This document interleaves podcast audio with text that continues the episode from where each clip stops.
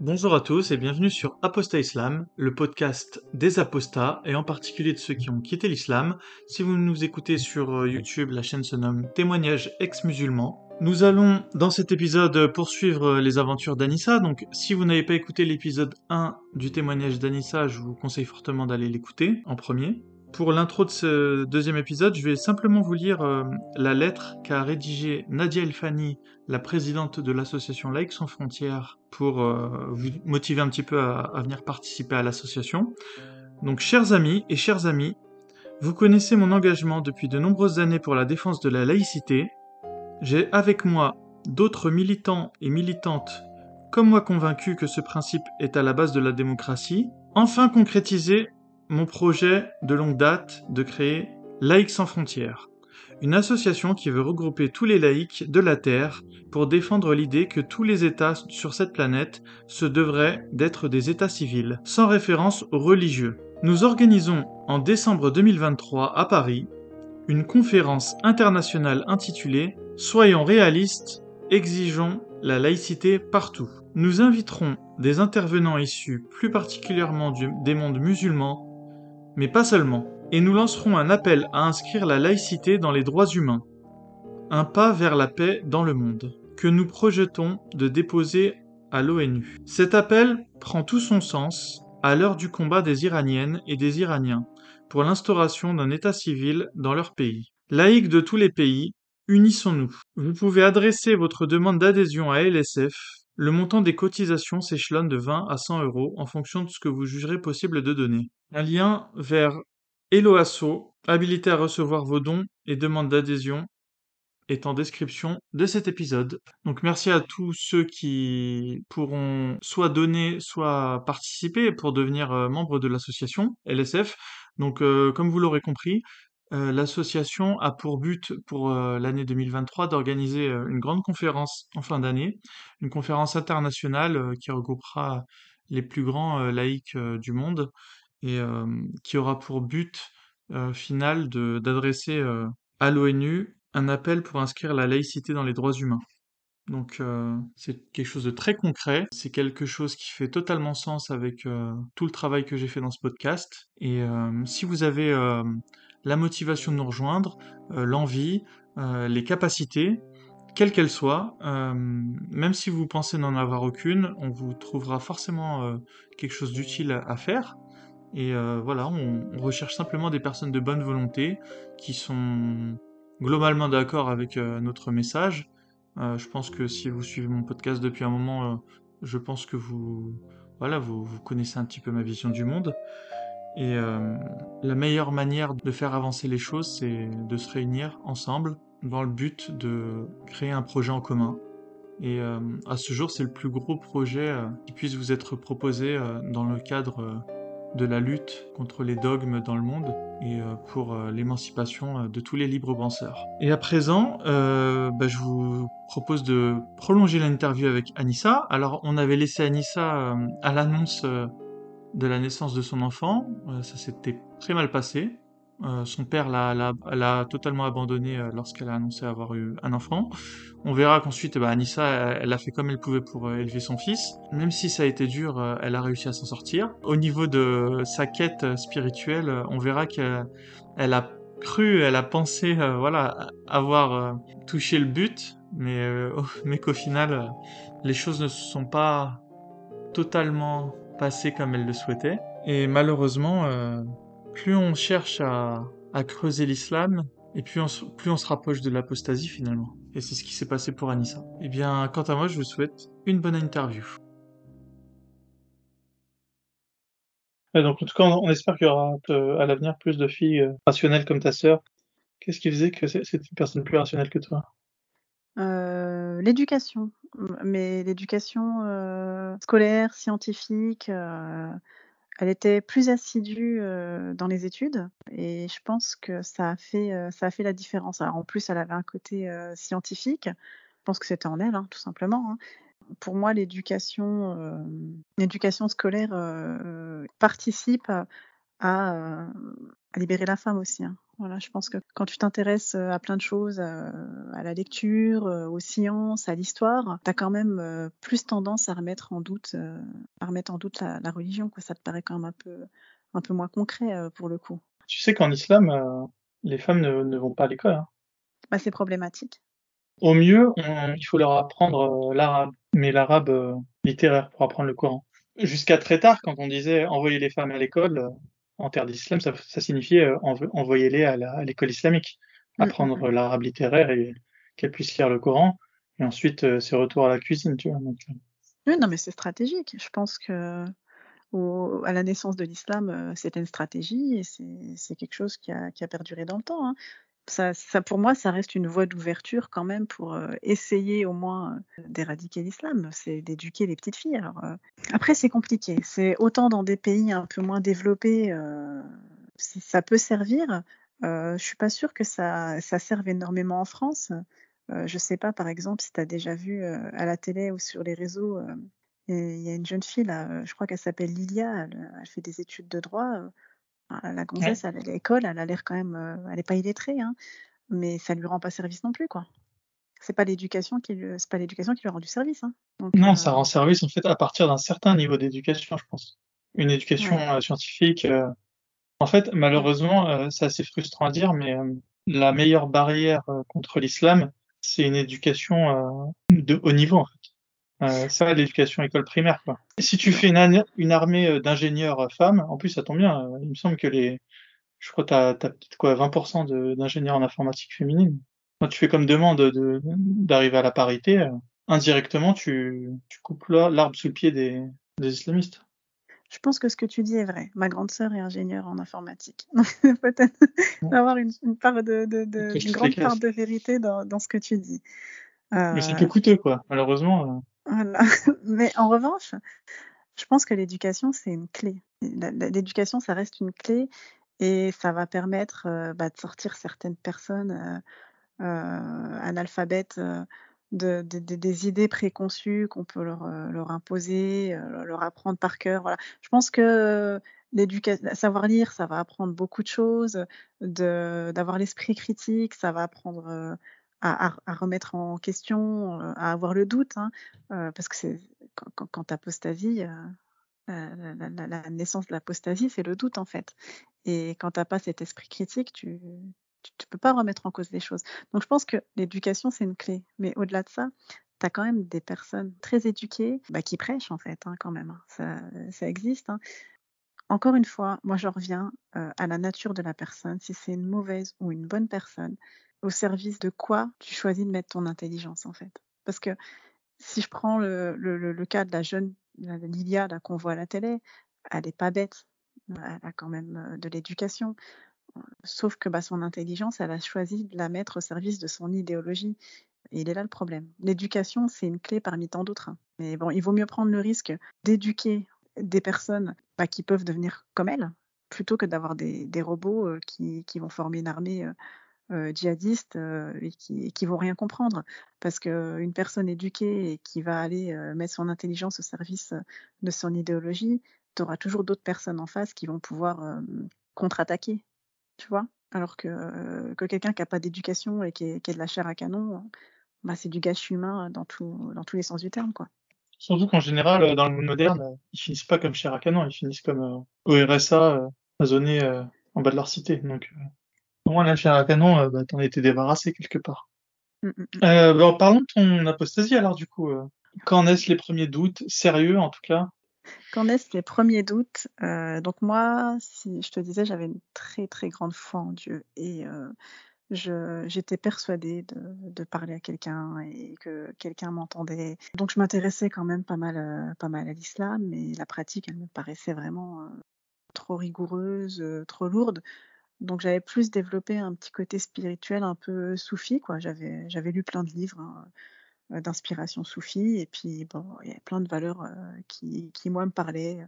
L'élévation de soi, euh, l'excellence, le bon comportement. Donc j'étais, j'étais très axée là-dessus, et j'avais l'intime conviction que de m'élever spirituellement, d'atteindre l'excellence et d'avoir un bon comportement m'apporterait de bonnes choses dans ma vie. comme j'avais déjà eu beaucoup de galères dans mon passé et que j'étais persuadée que j'étais responsable des galères qui m'étaient arrivées, puisque c'était des idées qu'on avait fait germer en moi, hein, euh, je m'étais dit, bah, à partir de maintenant, euh, tu vas viser l'excellence. Euh, et, j'utilise le terme l'excellence. Alors, je, m'excuse, hein, je ne parle pas arabe, mais il y a un terme arabe pour ça que les soufis utilisent beaucoup, c'est Yassen, je crois. Et, et, voilà, et, voilà, moi, c'est ce que je visais, quoi. C'était l'ultime étape, quoi. Et je me disais, bon, ben voilà, si, si tu vises ça, il ne pourra t'arriver que de bonnes choses, en fait. Tu vois, je fais partie, c'est pour ça que je disais tout à l'heure, je fais partie de ce genre de personnes qui prenaient les bonnes choses dans l'islam. J'avais, euh, voilà, moi, je, je, pensais, je pensais être une bonne personne et euh, je prenais vraiment euh, la, sagesse, la bienveillance, la miséricorde et tout ça. Donc, donc voilà, donc je me disais, plus tu seras bonne et plus il t'arrivera des bonnes choses dans ta vie. J'étais séparée du père de mon fils. J'ai rencontré quelqu'un d'autre qui était aussi de, de, confession musulmane mais cette fois-ci dans une famille très pratiquante, plus rigoriste, très traditionnelle, et, voilà. Donc, bah lui m'a tout de suite prévenu, il m'a dit voilà, moi je te préviens, dans ma famille ils sont comme ça, tu, tu comprends. et puis bon, moi comme bah, j'avais cette envie de me rapprocher de la religion, j'ai trouvé que c'était une aubaine en fait. Je me suis dit bah, c'est Dieu qui met des personnes comme ça sur mon chemin. C'est parce que tu te comportes bien, c'est parce que tu fais les choses bien, tu es entendu, euh, on t'amène quelqu'un euh, qui est là pour toi. Euh, en plus de ça, il a un environnement religieux qui va t'apporter peut-être la connaissance que tu as toujours que as toujours voulu. Enfin, j'avais l'impression de, de, toucher le but, quoi. Ça y est, enfin, j'y étais. Hein. J'en rigole hein, parce que c'est pas du tout comme ça que ça s'est passé. Hein. Mais euh, voilà, je me suis sentie, si tu préfères, pour, euh, pour t'expliquer mon apostasie, c'est que à ce moment-là de ma vie, je me suis sentie entendue par Dieu. Je me suis dit, enfin, j'arrive, euh, j'arrive à quelque chose.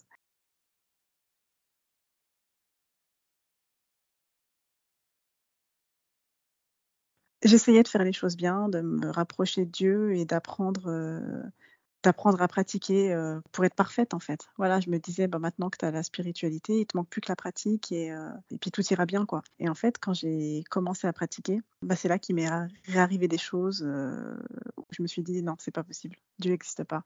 En fait, j'étais avec quelqu'un qui avait une famille très pratiquante et bah moi, je me suis aussi rapprochée de la religion pour ça, pour pouvoir m'intégrer.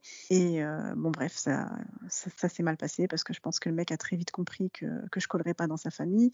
Et il est devenu violent avec moi et il l'a été physiquement. Et quel niveau C'était quel type de dispute? Ah, il m'a frappé. Et pourquoi est-ce qu'il t'a frappé? Je, je me souviens plus trop. C'est parti de trois fois rien parce que je pense que c'est juste quelqu'un de violent. Je pense même pas qu'il y avait une régence. Je pense que c'est quelqu'un qui a besoin de décharger, qui, qui ne sait pas communiquer, qui, qui, réagit par la violence. Enfin, je ne saurais même pas dire euh, l'origine de la dispute, mais euh, en tout cas, euh, il, a été, il a été violent physiquement avec moi. T'aurais pu le pressentir, ça, tu penses? Peut-être. Peut-être parce qu'il était, il était possessif, il m'interdisait entre guillemets certaines choses et je pense que c'est les prémices de la violence dans un couple. J'ai pas vu ça sous cet angle sous, le moment-là. Mais euh, voilà, en tout cas, il y a deux axes qui m'amènent à la religion là-dessus. C'est que je vais pas faire son analyse, mais euh, euh, je pense que son milieu très pratiquant, rigoriste, je pense qu'il a grandi dans un environnement violent, ce qui n'excuse pas du tout ce qu'il a fait, hein, mais je pense qu'il a grandi dans un environnement plutôt fermé, plutôt salafiste et plutôt violent. Donc ça, c'est c'est pour moi le premier axe euh, qui amène à la religion. Tu vois, je pense que la religion euh, rend violent, enfin est violente, est violente et accentue euh, la violence. Quoi, ton avis? Pourquoi? Parce qu'il est permissive envers la violence? La violence est tolérée en islam. Non, parce que l'islam est violence en fait. C'est pas qu'elle le permet, c'est que l'islam est violence.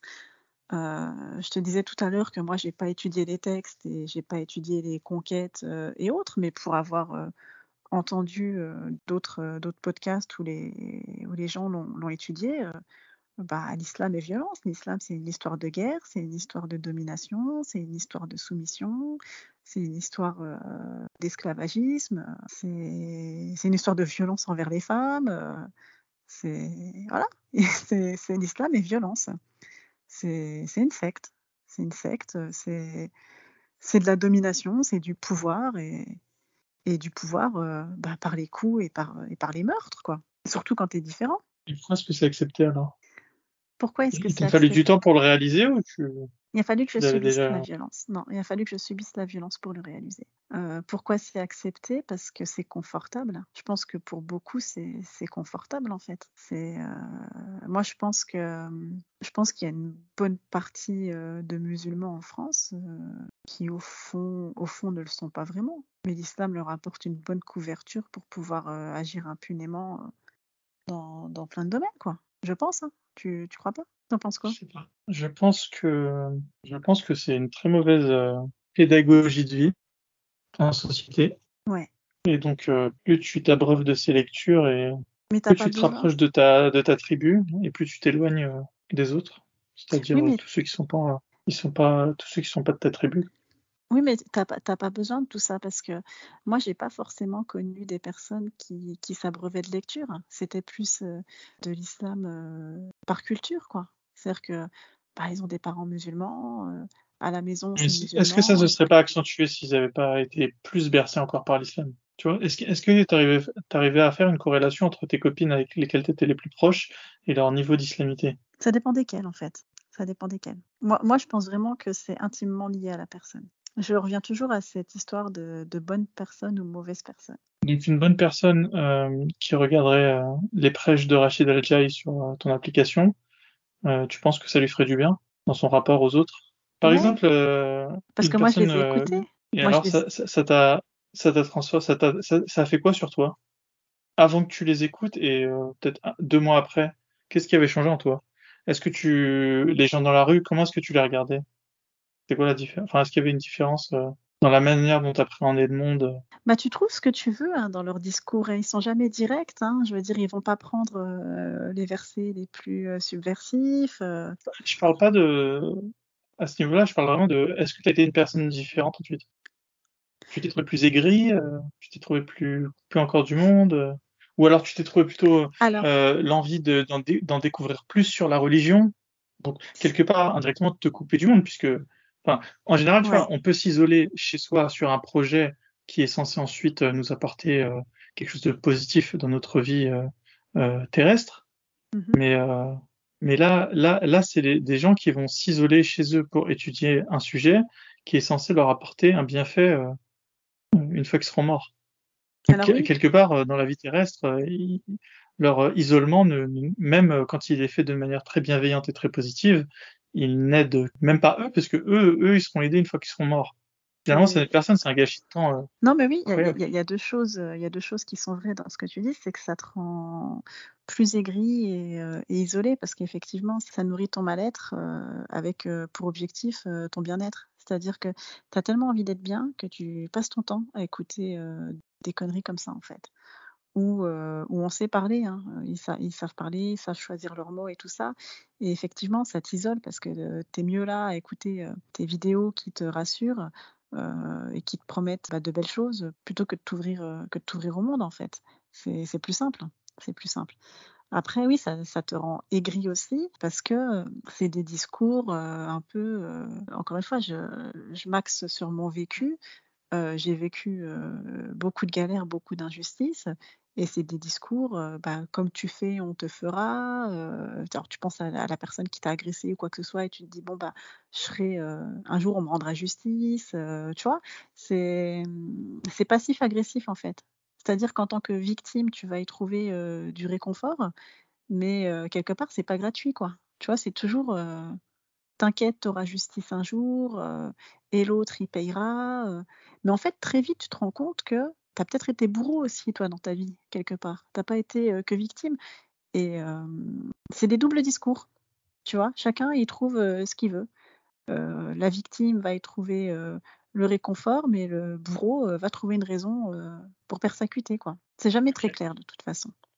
Dans, dans- dans l'islam, c'est jamais très clair. Il y a un côté historique. est-ce que tu avais de meilleures connaissances après avoir écouté Rachid Al-Jaï? Est-ce que tu t'arrivais à avoir une cartographie des qui était le prophète, ses compagnons, euh, euh, La chronologie du temps? Ça m'a vite saoulé parce qu'en fait, je voyais pas l'intérêt. C'est pas ce que je recherchais dans la religion. Enfin, moi, j'ai pas besoin de savoir euh, qui l'accompagnait, euh, qu'est-ce qu'il mangeait à cette époque-là, euh, quelle guerre, quel, quel, peuple et tout ça. C'est pas ce que je Ça aurait pu être des modèles comportementaux. T'étais pas inspiré par l'histoire de la petite Aïcha? C'est pas une histoire que, que j'écoutais. Je prenais ce qui m'arrangeait. Donc, tu pouvais savoir qu'elle allait pas t'intéresser, cette histoire. Tu la connaissais pas? Bah, je savais qu'il y avait de la controverse. Qu'est-ce que tu savais sur Aïcha Ah bah son âge mais tu trouves des excuses en fait. Tu te dis, mais tu es, aussi con que les autres, hein. tu te dis, mais est-ce que c'était vraiment l'âge là? Et puis en fait, il n'a pas consommé avant tel âge. En fait, tu mets pas le nez dedans. Quand tu n'as pas envie de savoir quelque chose, tu ne mets pas le nez dedans. Quand et, et, je pense avoir été à un moment donné très égoïste. C'est-à-dire que ben, moi, je recherchais mon bien-être, je recherchais des bonnes choses et je fermais les yeux au reste. Tu, tu, c'est, très, l'esprit humain, il a très facile à mettre des choses de côté, euh, même mauvaises, et de se dire, euh, de toute façon, moi, je prends que le bon. Mais c'est. Je, sais pas. Il y a quelque chose qui te dérangeait par Aïcha Quelque chose qui me dérangeait. Euh, si, ça me dérangeait qu'il ait plusieurs femmes. Ouais, ça me dérangeait. S'il y a un truc qui me dérangeait, c'était plus ça. Après, je connaissais pas le nom des femmes, je savais pas. C'est pas un honneur pour elle de partager la couche de ton guide spirituel? Je comprenais pas. Je comprenais pas. Euh, je comprenais pas qu'on puisse euh, tolérer euh, qu'un homme ait plusieurs femmes, quelle qu'en soit la raison, hein, que ce soit parce que l'autre elle est veuve, parce que l'autre elle est pauvre, parce que non, c'était pas c'était pas une explication. Mais j'ai vraiment mis ça de côté en fait. Si tu préfères, je m'y intéressais pas. J'allais vraiment chercher le côté spirituel.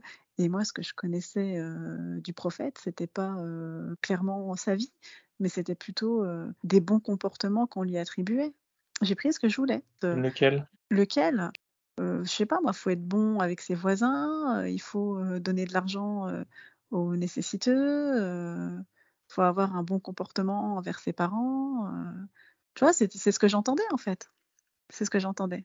Jamais cherché un autre discours, mais en tout cas, j'avais jamais, avant de découvrir les apostats, j'avais jamais entendu parler, par exemple, les versets sataniques, euh, l'esclavagisme, euh, euh, la pédophilie, l'histoire de l'adoption avec Zeynep, la, la, la, femme de son fils adoptif. Mais moi, je l'ai découvert en écoutant les apostats, en fait. Et je, te dirais que j'ai appris plus l'islam à travers les apostats qu'à travers les musulmans. Parce que les apostats, mmh eux, vont chercher les textes et vont chercher les histoires. Et, toutes ces personnes qui ont cherché ont fait le travail pour moi. Comment est-ce que tu t'es pas dit qu'on pouvait te tromper, n'était pas des agents du diable euh, Parce que le diable est très malin, tu sais, il a pu, euh, il a pu créer des, êtres humains euh, aux capacités cognitives hors normes. Parce que ça n'a pas, parce que ça n'a pas de sens. Je veux dire, il y a quand même une notion. Je pense que je suis pas un agent, un agent du diable, parce que tu as quand même, euh, alors même si le bien et le mal est un concept humain autant que la justice, la, morale et tout ça, pense quand même, euh, tu as quand même une notion de bien qui, qui, résonne en, chacun et qui est commune euh, à une grande partie de la population sur Terre. Quoi. Si tu prends deux sacs et on te dit ça tu mets dans le sac, tu, si tu dis que c'est bien, ça tu mets dans l'autre sac si tu penses que c'est mal, bah, tu as une bonne partie de la population qui va mettre les mêmes choses dans le bien. Quoi. Et, et moi, le raisonnement que tous les apostats que j'ai pu entendre ont eu, c'était un raisonnement axé vers le bien plus que vers le mauvais. Euh, il n'y a jamais personne qui a apostasié dans le but de nuire à quelqu'un. Moi, j'ai entendu des gens apostasier parce qu'ils étaient euh, battus, euh, parce qu'ils sont sentis, parce qu'ils ont été trompés, parce qu'on les a privés de liberté, parce qu'ils ont été eux-mêmes tout simplement. Pour moi, ça ne peut pas être euh, le fruit de quelque chose de, démoniaque. C'est pas démoniaque de vouloir euh, être soi-même, libre, euh, heureux, d'être bien, quoi. en revanche, si tu prends le côté musulman, il y a beaucoup de choses mal c'est mal de priver quelqu'un de sa liberté, c'est mal de le frapper, c'est mal de tuer. Et ça, je pense que bah, c'est une chose qui, qui, est commune à, tout, euh, à tous les mortels de la Terre. Quoi. Il y a des valeurs euh, de bien et de mal qui sont communes à tous. Et, moi-même, hein, je me considère comme quelqu'un de, de, bien. Et euh, dans la dernière relation que j'ai eue, lui qui avait une famille très traditionnelle, très, très religieuse, il y a des fois où il me disait Mais toi, t'es genouné, toi, c'est le West-West, c'est parce que tu pratiques pas, et c'est le shaitan, et machin. Tu lui disais? C'était un peu tout et n'importe quoi. Je n'ai pas forcément d'exemple, mais si j'allais pas dans son sens, même dans le quotidien, quoi. C'était sur des choses très. En plus, c'était des choses du quotidien. C'est pour ça que j'ai pas d'exemple. Mais, rien de religieux. Non, il n'y avait rien de religieux parce qu'en plus, c'était pas le plus grand pratiquant, quoi. C'était vraiment sa famille était pratique. Lui, c'était un hypocrite. C'est-à-dire que voilà, il avait une image avec sa famille et puis une image, une image avec moi. Et moi, je sais que c'était pas le, plus grand des pratiquants, même pas du tout. C'est très ce genre de comportement schizophrénique. Hein. De quoi? Le de devoir donner une image. Mais ça crée des monstres en fait. Et, et cette personne-là, pour moi, ça a été le déclencheur de mon apostasie, parce que je me suis dit, l'islam crée des monstres. C'est-à-dire que j'ai vu des monstres de son côté à lui dans les fanatiques qui l'entourent, mais de l'autre côté, j'ai vu quelqu'un qui n'a pas cette idéologie, mais qui est complètement taré, parce que le mec était perdu, il savait même pas qui il était en fait. Ou alors il mais comment ça se fait que les psychanalystes ne l'ont pas encore détecté, tu vois? Bah ça, c'est la grande question. Hein. Moi, je me pose la question tous les jours, en fait, parce que... Est-ce que nous, on se trompe, et dans ce cas-là, on saurait nous expliquer en quoi on se trompe, ou est-ce que on a raison, ou alors est-ce que c'est nuancé Tu vois, enfin, le spectre est large. Dans l'air du temps, euh, c'est le McDo, venez comme vous êtes, euh, c'est l'auberge espagnole. Moi, je pense pas qu'on se euh, trompe, pour la simple et bonne raison que il n'y a pas de nuisance à autrui. Tu vois, l'apostasie n'a jamais tué personne. Euh, elle n'a jamais exclu euh, qui que ce soit. Voilà. Donc, je pense pas qu'il y ait d'erreur dans le choix d'apostasier. C'est juste euh, un chemin, une réflexion qui t'amène à, la, liberté. Et, en ça, tu peux pas te tromper. En revanche, là où les autres ne voient pas, c'est qu'ils ne voient pas le danger. Je pense que tout à l'heure on parlait de psychanalyste, alors c'est peut-être encore un cas à part parce qu'effectivement, si non, tu sais pourquoi ils ne le voient pas, les psychanalystes? Parce qu'ils consultent pas, en fait, les musulmans. Ils vont voir un imam, ils sont exorcisés. Mmh. S'ils consultaient, peut-être que finalement, ils seraient euh, diagnostiqués, mais ils consultent pas, ils sont pas fous. Et, celui qu'on pense fou, euh, enfin, les fous qu'ils sont euh, ne consultent pas parce qu'ils ne considèrent pas l'être, mais ils déclarent les gens saints d'esprit fous, tu vois? C'est saint d'esprit qui est, qui est possédé, qui a un genou amoureux, ou ce que tu veux, et quoi d'autre? Donc euh, je pense qu'ils sont peut-être pas euh, diagnostiqués, j'en sais rien. On vit dans un monde de, on vit dans un monde de dingue. Mais ça, mais ça fait peur. Enfin, moi je dis toujours, ils vont, ils vivent dans le monde d'Harry Potter en fait, avec des, ils vivent avec des créatures euh, autour d'eux. Enfin, on vit dans le monde d'Harry Potter avec la moitié de la population du livre qui est qui est sorcier, qui va à Poudlard, tu vois. Ouais, non, mais ça fait peur, hein, toutes ces petites histoires là surnaturelles, euh, c'est terrifiant. Et, tu sais que moi j'ai découvert euh, une chose euh, en allant sur le Discord, c'est ce qu'on discutait tout à l'heure en préambule, c'est que je me suis rendu compte que moi j'avais pas grandi dans un univers musulman. En, revanche, bah, sur le Discord, tu as beaucoup de personnes qui, eux, sont vraiment d'origine maghrébine et, ont grandi là-dedans. Et la discussion que j'ai eue avec eux, c'est Mais on vous parle vraiment de l'enfer à la maison? Mais oui, quand on est tout petit, on nous dit tu vas aller en enfer, et puis l'enfer c'est comme ça, et puis puis il y a les genoux. Enfin, on raconte des histoires fantastiques aux enfants. Et ce qui est inquiétant, c'est que les adultes y croient, parce que tu vas dans un milieu français, on va te parler du Père Noël, mais les adultes ils savent pertinemment que le Père Noël il n'existe pas et qu'à un moment donné la vérité elle va éclater. Mais ce qui est inquiétant dans l'islam, c'est que même les adultes croit à ce monde imaginaire en fait. Et ça fait peur. Tu comprends ce que je veux dire? Ce que je comprends surtout, c'est que c'est hyper inquiétant parce que t'imagines que dans nos vies, euh, aujourd'hui, on, est entouré de, personnes qui, qui sont comme ça. Oui. Et euh, j'aimerais bien euh, connaître les séquelles sur une population avec ce genre de cas qui, qui sont en accroissance. Euh, enfin, on en a parlé. Bah, la bipolarité, la schizophrénie, le trouble borderline. Euh, enfin. Mais d'ailleurs, il n'y aurait pas un indicateur assez simple. Ce serait pas qu'il y ait de plus en plus de séances chez le psy qui soient enregistrées? Ouais, aussi. Enfin, des... Il y a peut-être des indicateurs indirects qui peuvent donner l'état de santé du psychologique d'une nation. Bah, ok, ok. Bon, bah, on, a, on aura dressé un, un portrait sympa. Hein. Ouais, voilà. ouais. Déjà, il y a une statistique, je crois, c'est que plus de la moitié des prisonniers mangent halal. Ah bon? En France? Ouais, en France, ouais. Moi, je retrouve le chiffre, mais. Bah, mais, mais, même ça, je veux dire, euh, la nourriture halal, elle s'est démocratisée en France comme pas possible. Euh, c'est un sujet dans les cantines. euh. Maintenant, voilà, je me suis éloignée de toutes ces personnes-là, mais toutes les amies musulmanes que j'avais à l'époque, tu peux pas aller manger tranquille, quoi. Tu peux pas aller dans n'importe quel resto. euh, et, et à mon, à ma, à mon époque, euh, à ma vingtaine, c'était compliqué. Il n'y en avait pas autant des restos euh, halal. Donc, euh, quand tu allais manger dehors, euh, t'allais nulle part. Et ou quand t'allais au McDo, c'est ah bah toi tu bouffes un Big Mac, tu vois. Eux, ils prennent le fiche et toi tu prends le Big Mac et t'es fiché quoi. t'es fiché S de leur côté. Et, euh, T'avais même pas la, la décence de prendre un fiche en soutien avec tes sœurs. non, non. Non, non, bah je te dis, moi j'ai une, après, tu une éducation hybride. et- euh. Ouais, mais moi j'ai une éducation spéciale, pas ça t'arrangeait bien quand même le Big Mac, avoue. Non, mais en plus, c'est très très bon. hein. mais en tout cas, ce que, ce que je constate aujourd'hui, moi qui ai vécu ma vingtaine là, dans les années euh, euh, 2000, c'est que euh, la religion est beaucoup plus présente en France euh, qu'à l'époque. On n'avait pas- Il n'y avait pas autant euh, d'ouverture sur la religion il y a encore 15 ans. C'est présent sur les réseaux, c'est présent euh, sur le territoire, c'est présent dans les mentalités. euh, et, les Français, euh, pour la majorité, euh, pour la majorité des Français, ils se rendent pas compte et ils voient pas la menace arriver. Ils se rendent pas compte. Et moi, ça me fait peur. Moi, ça me fait peur. Je suis pas, je suis pas conspirationniste, complotiste ou autre, hein, mais j'ai lu beaucoup de livres qui se passaient à l'époque en Iran, voilà, dans, des pays comme voilà l'Afghanistan, l'Iran et tout ça, où bah, la vie n'était pas la même il y a 50 ans qu'aujourd'hui, quoi. Et, je dis pas qu'il aurait arrivé la, même chose que nous, mais euh, bah, l'islam s'est installé petit à petit dans les mentalités, par les mariages et puis par la privation de liberté petit à petit, quoi. Les femmes, elles sont passées des, mini-jupes à la jupe longue, à la burqa.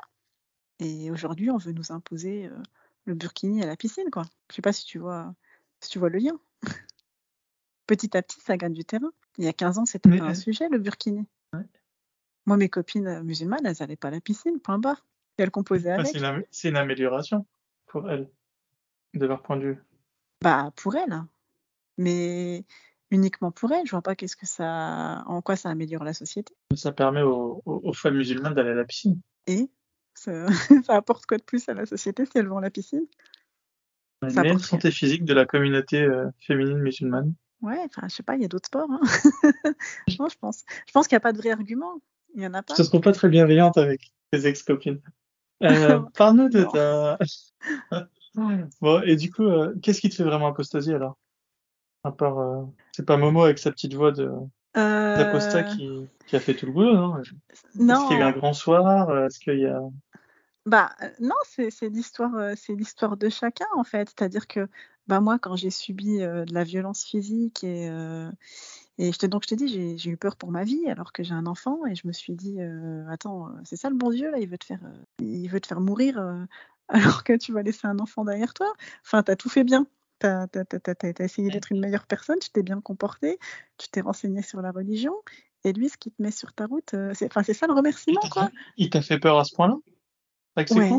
Ouais, il m'a fait peur parce coup, que euh, sans T'es avoir. t'es allé à la police ou quoi Euh, non, je suis pas encore allée. Je, je l'ai dans un coin de ma tête, mais je suis encore un peu, un peu bloquée. Tu bon, ça fait. Pourquoi tu fais pas une main, une main courante? Je suis un petit peu paralysée là-dessus. Mais ouais, voilà. Donc moi, j'ai, eu peur et je me suis dit, euh, mais en fait, c'est ça le, le fruit de, de tous mes efforts? C'est pas possible. Et j'ai été, super en colère. J'ai eu tellement peur pour moi que j'ai ressenti une, une énorme colère envers Dieu. Je me suis dit pourquoi? Pourquoi tu me fais ça? Qu'est-ce que je fais pas bien en fait? Il y a quoi qui va pas? J'étais d'une sincérité, mais tu peux pas imaginer euh, à quel point. euh, à Dieu. Ouais, et je me sentais entendue, je me sentais comprise. Et là, je me suis dit, mais pourquoi? Et en fait, je me suis dit, mais, mais pour, mais en fait, je trouvais pas, j'avais pas le, voilà, j'avais pas de réponse à mon pourquoi. Et je me suis dit, mais, en fait, c'est peut-être qu'il n'y a pas de Dieu, en fait. C'est peut-être que tu parles à personne. C'est peut-être le fruit de tes choix. En fait, je me suis dit, pourquoi, euh, pourquoi il m'est arrivé ça? Et rétrospectivement, je me suis dit, pourquoi autant de galères? Pourquoi moi, en fait? Pourquoi moi? Et je me suis dit, bah, c'est peut-être toi le problème en fait. Et là, je me suis dit, effectivement, c'est toi le problème. Parce que tu parles à quelqu'un qui n'existe pas, tu es complètement dans tes rêves, euh, tu es complètement dans, dans, les histoires que tu t'inventes euh, euh, toute seule, qu'il y a quelqu'un qui est là, qui t'entend, et que ça, c'est ton destin. et voilà, je me suis dit, mais déjà que tu t'inventes des histoires toute seule, mais en plus de ça, tu te rapproches d'une religion où on, t'invente encore plus d'histoires et on te met encore plus de poids et encore plus de culpabilité. Tu vois? Je ne sais pas hein, comment j'en suis arrivée à cette façon de penser, mais c'est comme si j'étais sortie de moi-même, en fait. La situation a, été tellement grave pour moi que je suis sortie de mon corps et j'ai vu ça de très haut en me disant non mais attends tu peux pas continuer comme ça quoi. Et par hasard je suis tombée sur tes podcasts et là j'ai voilà j'ai entendu d'autres gens mettre en cause remettre en cause l'existence de Dieu. Je me suis dit bon je suis pas toute seule je suis pas folle. Et puis après bah les arguments ils étaient hyper pertinents quoi quand je disais moi j'ai pas eu besoin d'aller chercher dans les textes vous l'avez fait pour moi euh, bah, vous avez mâché le travail. C'est tellement bien expliqué, c'est tellement argumenté que même sans avoir lu les textes, tu ne peux pas rivaliser en fait. Euh, même euh, le, plus grand prêche musulman ne peut pas rivaliser avec la logique d'un apostat. Parce que l'intention pure chez un apostat, chez un elle est là. Tu vois, c'est vouloir, vouloir être bien, tout simplement. C'est la nature humaine. J'ai envie d'être bien. Donc, je m'intéresse à ce qu'il y a de mieux pour moi. Je ne sais pas comment l'exprimer, mais je trouve que toutes les personnes que j'ai entendues, elles, sentaient la sincérité. Ils cherchent la vérité. Ils cherchent la vérité, ouais. Et il n'y a pas de mensonge. Que ça plaise ou que ça ne plaise pas, il n'y a pas de mensonge. Alors que dans un discours euh, musulman, c'est bourré de mensonges. Dès que tu vas vouloir aller euh, chercher euh, quelque chose, tu vas trouver tout est son contraire. C'est une usine à gaz. Tu t'y retrouves jamais. Il n'y a rien de cohérent. Tu as, des millions de versets qui, ont un sens et, puis l'autre, tu en as un qui, qui abroge. Euh, tu as des interprétations, tu as des traductions, euh, tu as un accent par-ci, tu as une virgule par-là. Ça n'a pas de sens, quoi. Alors que quand tu écoutes un apostat parler, a, c'est A, B, c'est B. Enfin, tu vois, il n'y a pas d'interprétation, il n'y a pas de traduction. Alors, chacun a son vécu et chacun a son ressenti et, chacun gère les émotions à sa manière. Mais le discours, il est clair, il est limpide, il n'y a pas de mensonge, quoi. Que tu sois d'accord avec ce qu'il dit ou pas, il n'y a pas de mensonge. C'est ce qui fait la différence avec un discours religieux. Et puis, c'est vérifiable. Moi, quand on me parle d'enfer, de paradis, de, genoux, de, tout ce que tu veux. Euh, enfin, moi, j'ai jamais vu, quoi. Alors que bah, un apostat, s'il dit, euh, bah, euh, scientifiquement, il y a, tel fait qui est démontré, tu vas retrouver l'étude, tu vas retrouver le protocole scientifique, tu vois, c'est vérifiable. Il faut imprégner les, enfants d'une méthodologie pour analyser les informations qui leur viennent à l'esprit. D'ailleurs, est-ce que tu le fais ton, ton enfant? Ouais, Ouais, ouais, ouais. Moi, je l'encourage. Est-ce qu'il est déjà venu te voir en te posant des questions sur la religion euh? Euh, il n'est pas venu me voir euh, pour en parler, mais par contre, moi, je l'ai alerté. Je l'ai alerté. je suis assez, assez cash avec lui. Hein. Je, voilà, je, je suis une maman jeune. J'ai une bonne communication avec lui. et moi, je suis assez cash. Hein. Je lui dis que tout ça, c'est de la connerie. il m'entend écouter les podcasts. Hein. Moi, je suis à la maison. Des fois, je les mets même un petit peu à fond pour, pour qu'il entende aussi. Quoi. Je t'invite à le faire. Et est-ce que du coup, euh, il, il, est réceptif euh, Ça l'intéresse? Vous en avez déjà parlé, euh, même de manière allusive?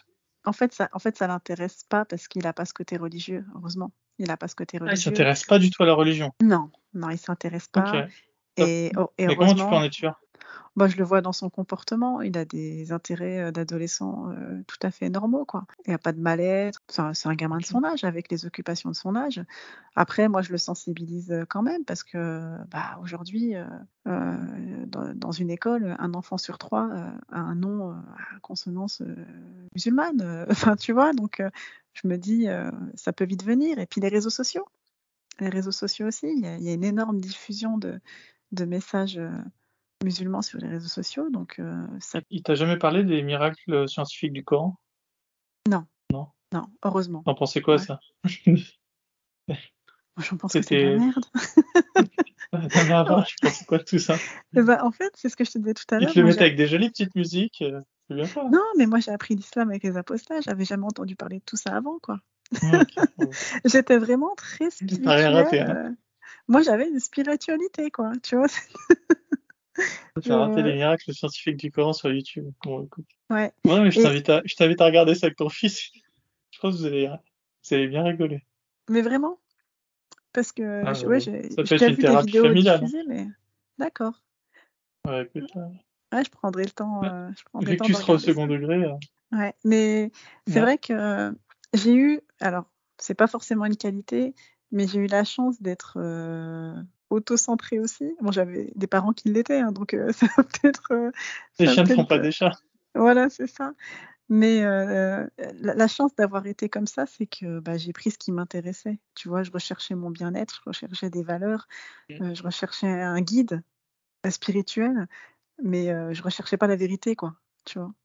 Peut-être que si je recherchais la vérité, j'aurais eu besoin de voir plein de vidéos qui me confortent dans une idée que. euh, mais c'est pas ce que je recherchais. Moi, je recherchais juste à être bien, quoi.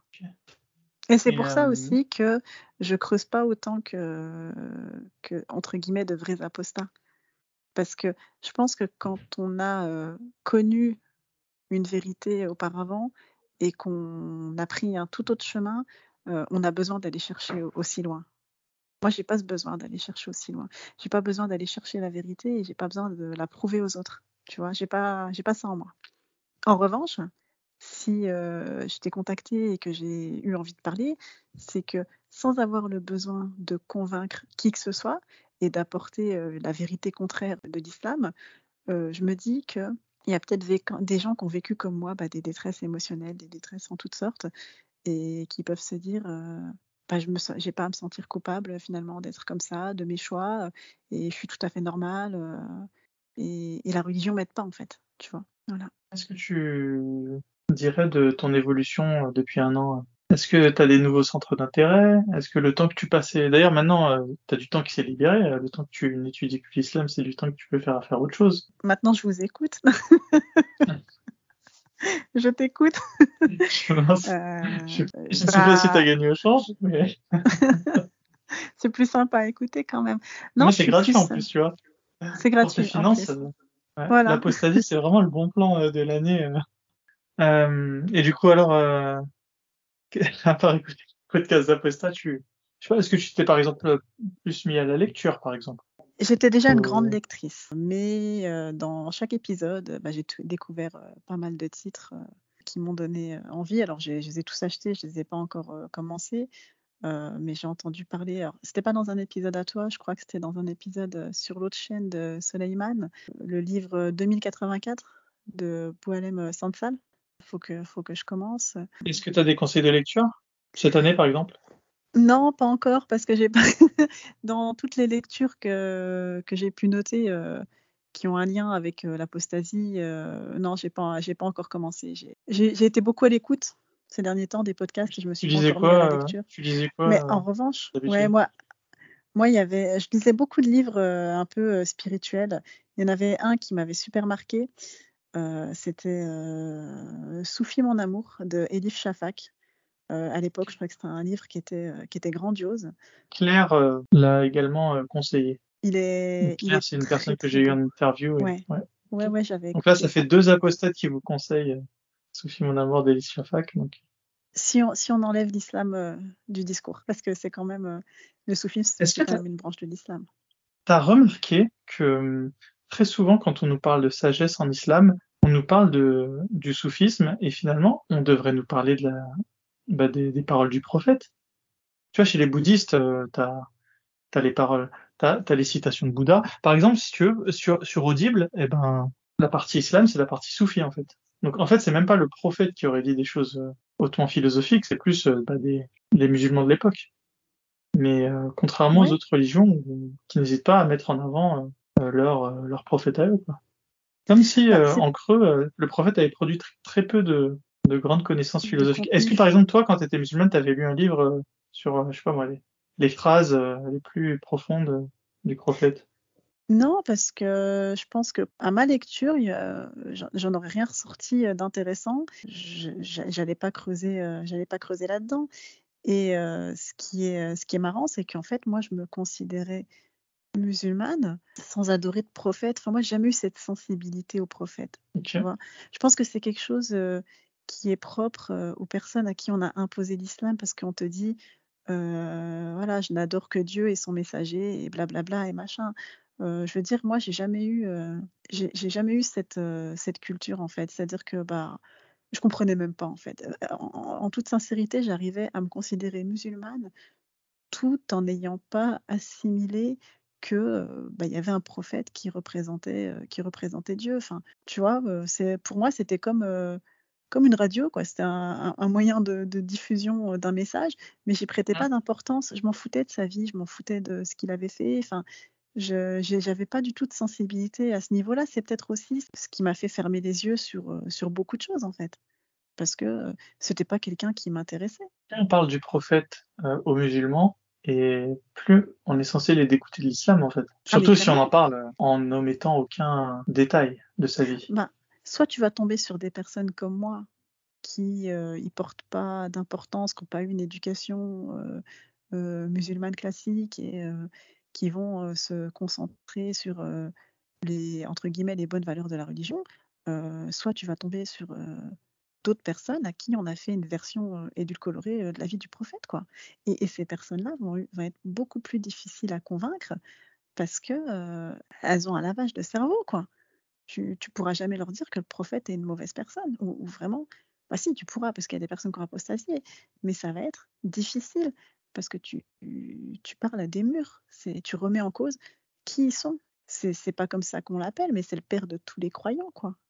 Souvent, dans les débats, euh, par exemple, Damien Rieu, il a, débattu avec la jeune fille dont tu parlais tout à l'heure, qui fait des études d'avocat. Son plus gros défaut, ce serait pas de ne pas avoir accès à ces attaques sur euh, la vie du prophète, parce que lui, il a plus fait sur euh, les versets du Coran. Est-ce que ça aurait pas plus déstabilisé la jeune femme qui lui dise, qui lui demande de, se justifier sur l'âge d'Aïcha?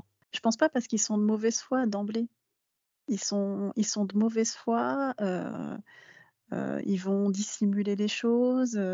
Quand ils sauront plus répondre, ils vont attaquer différemment. je pense pas que ce soit des, des, choses qui, qui, le, meilleur angle, d'attaque, à ton avis, ça pourrait être quoi?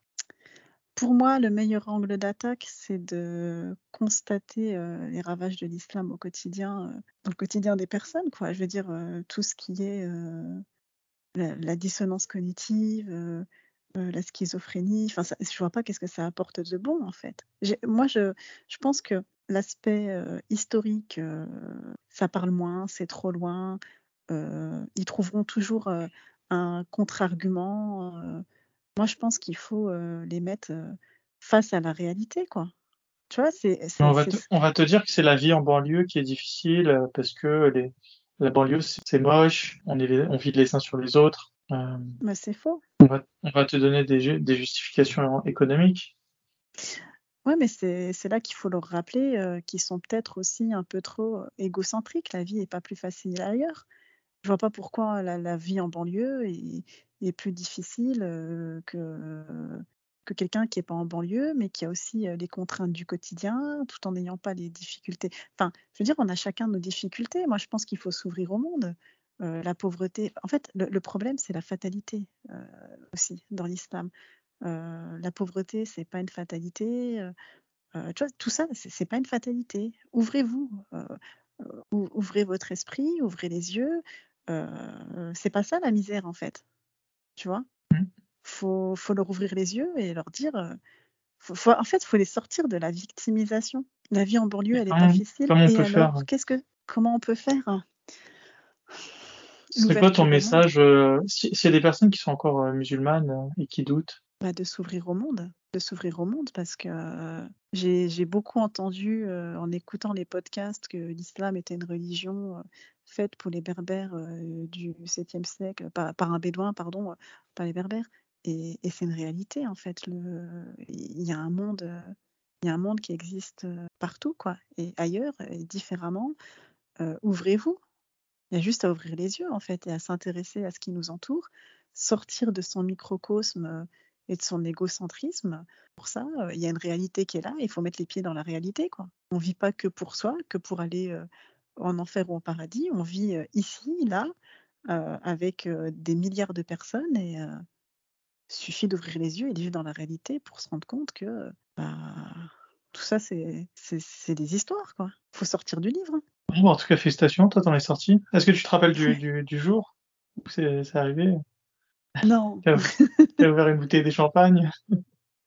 Je me rappelle pas du jour, mais béni soit-il. T'as pas, pas, eu une, une grosse émotion? Enfin, T'as pas eu peur T'as pas eu peur d'aller en enfer T'as pas euh, j'ai pas eu peur d'aller en enfer. En revanche, j'ai eu peur de m'attirer de mauvaises choses euh, dans ma vie. Parce que j'ai, même encore aujourd'hui. J'ai gardé ce côté un peu. Euh... Ouais, superstitieuse peut-être. Superstitieux. Ouais. Et comment est-ce que je, je, pourrais te convaincre que c'est que dans ta tête? Comment est-ce que je pourrais te convaincre que tu n'es pas euh, simplement que le le fruit de tes décisions passées? Peut-être que tu, tu me parles euh, maintenant et qu'on fasse cette interview. Est-ce que c'est pas le, est-ce que c'est pas le, l'enchaînement de, de toutes les décisions que tu as prises dans ta vie euh, le, le, fait de, de faire l'interview, est-ce que c'est pas l'enchaînement de toutes mes décisions? Ouais. Non, je, non, je pense pas. Je pense que justement c'est un besoin euh, profond. Euh, tu vois, il y en a qui ont le besoin profond d'aller chercher euh, la vérité dans les textes. Moi, j'ai ce besoin profond de m'exprimer pour tourner une page parce que pour moi, en parler, ça devient réel. Et le fait que ça devienne réel, ça me donne plus de hauteur sur qui je deviens et ça, ça m'aide à tourner la page et à devenir quelqu'un d'autre. Tout ça, c'est derrière moi. Et si j'en parle pas, c'est pas encore derrière moi. Donc c'est important d'en parler. Qu'est-ce que tu, tu, aimerais devenir dans, dans une dizaine d'années? Libre. Maintenant que tu sais que ton temps est limité, et surtout, euh, voilà, que tu sais que tout va s'arrêter euh, le jour de ta mort. Donc, tu as prévu de voyager euh, Non, parce que je voyage, je voyage déjà, mais libre mentalement, en fait. Tu vois, c'est pas forcément, j'ai pas de grands objectifs particuliers, mais être épanoui, libre mentalement, ne plus, ne plus m'enchaîner moi-même et de plus construire une prison mentale avec des, des, des, des idées préconçues qu'on qu'on a fait germer en moi, des, des émotions aussi qui, qui m'appartiennent peut-être pas. Tu vois, la peur, la culpabilité, euh, c'est peut-être des choses qui m'appartiennent pas et qu'on a fait germer en moi. Et en fait, euh, mmh. bah, c'est libérer euh, la personne que je suis vraiment parce que je pense que bah, au, au fond de moi, il y, y, a une petite jeune femme qui a toujours été là, mais qui a été là qu'au fond d'elle-même, qui n'a pas été là dans, dans la vraie vie. Donc j'ai envie d'être moi-même en fait de, casser toutes les chaînes. Maintenant, euh, qu'est-ce que ça donnera Je ne sais pas, parce que je suis en train de, de, de reconstruire euh, une nouvelle personne, mais je pense qu'elle ne sera que, que meilleure que, que celle qu'elle était. Même si j'ai pas été, euh, encore une fois, une mauvaise personne, je pense avoir été quelqu'un de beaucoup trop introverti, isolé, alors, que, alors que je ne le suis pas du tout. Bah, J'espère que tu vas, bah, tu vas te dire euh, ouais, dans quelques années que bah, tout ça, ça t'aura permis d'atteindre d'autres caps dans ta vie. Et ça va mieux maintenant euh... Ouais, c'est ça. Mais du coup, elle l'a pris comment ta sœur alors euh, en apostasie? Ça a dû être une super bonne J'en ai pas parlé. Oh non T'abuses, pourquoi? Ah, j'en ai pas parlé. Super... Parce Mais c'est une que... super nouvelle Mais tu viens avec une bouteille de champagne carrément Ouais, mais parce que je vais jamais trop parler des choses, ni même mon, ni mon rapport à la religion, ni. Tu, vois, je pense pas que ça lui ferait plaisir? Tabou. Si, mais c'est peut-être ce qui me fait peur en fait. C'est peut-être euh, ce qui me fait peur. De, Pourquoi ça te fait peur? Son côté, euh, j'avais raison, tu vois? C'est-à-dire que je me oui, suis. mais elle avait raison. Hein? Elle, elle avait elle raison. avait raison. Mais ouais. euh, est-ce que c'est, est-ce que c'est grave d'admettre qu'on a tort? La vérité, elle était toujours devant toi. C'est juste que tu avais un bandeau sur les yeux, donc.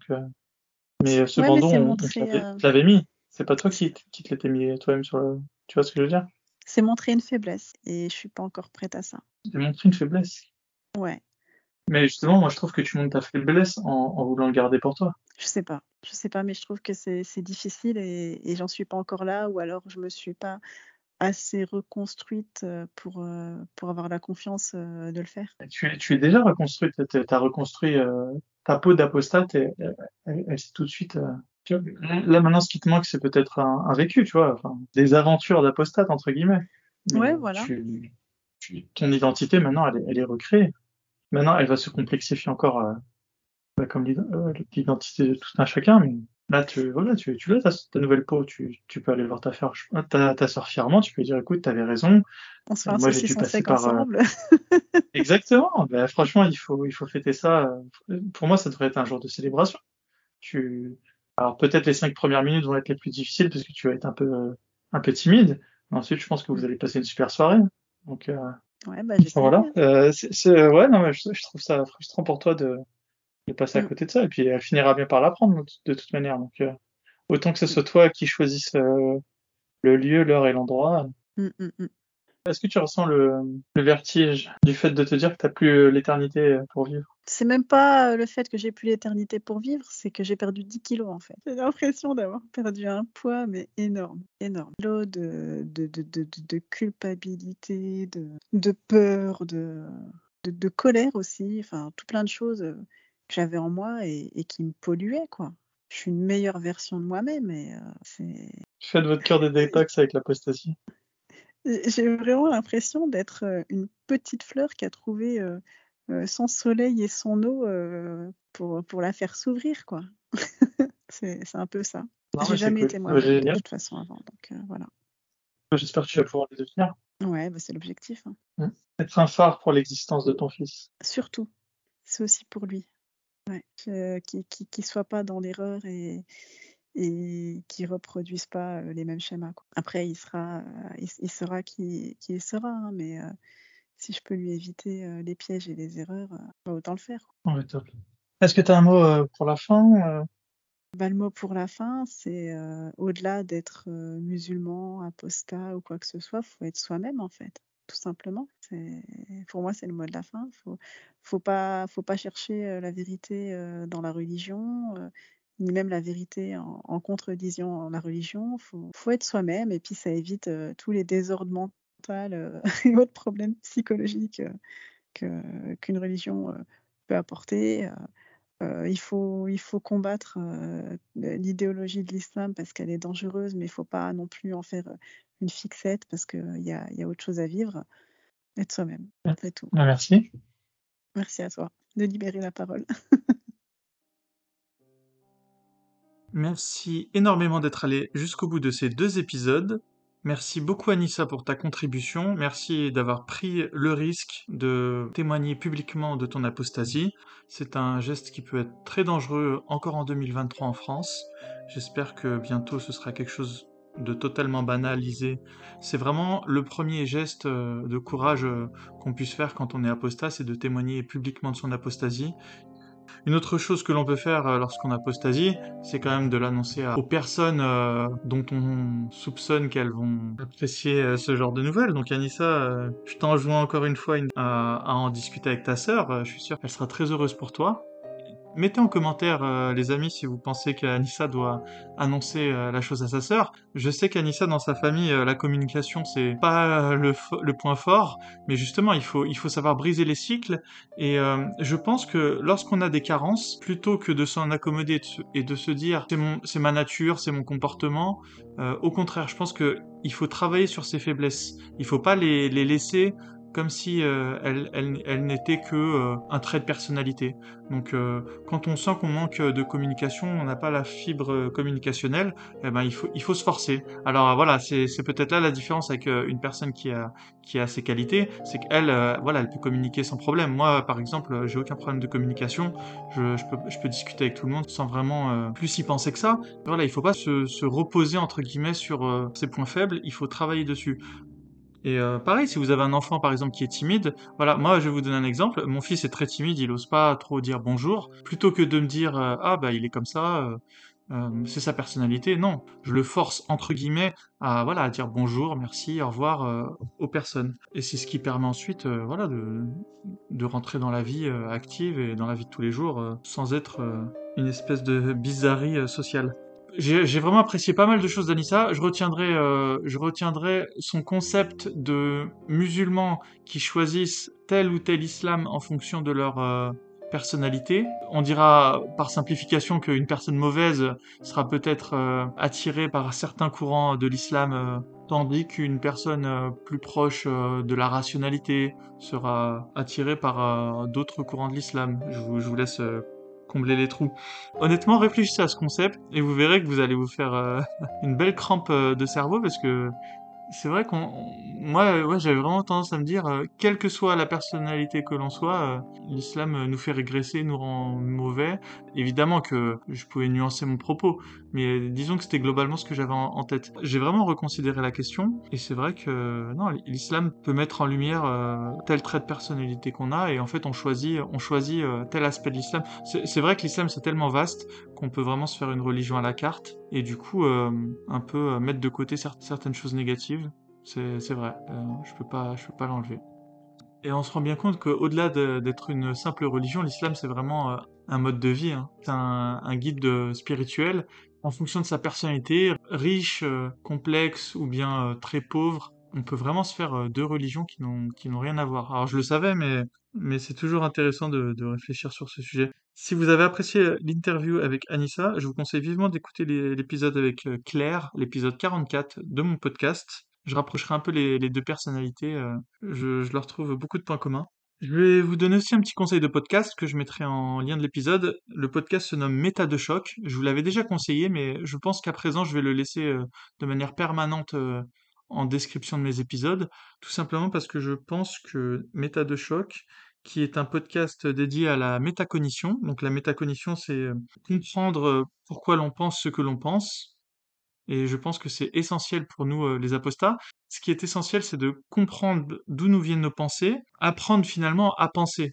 Comment apprendre à résoudre un problème lorsqu'on nous présente un fait ou des éléments, comment les interpréter? De la meilleure des manières pour éviter les erreurs euh, logiques de raisonnement.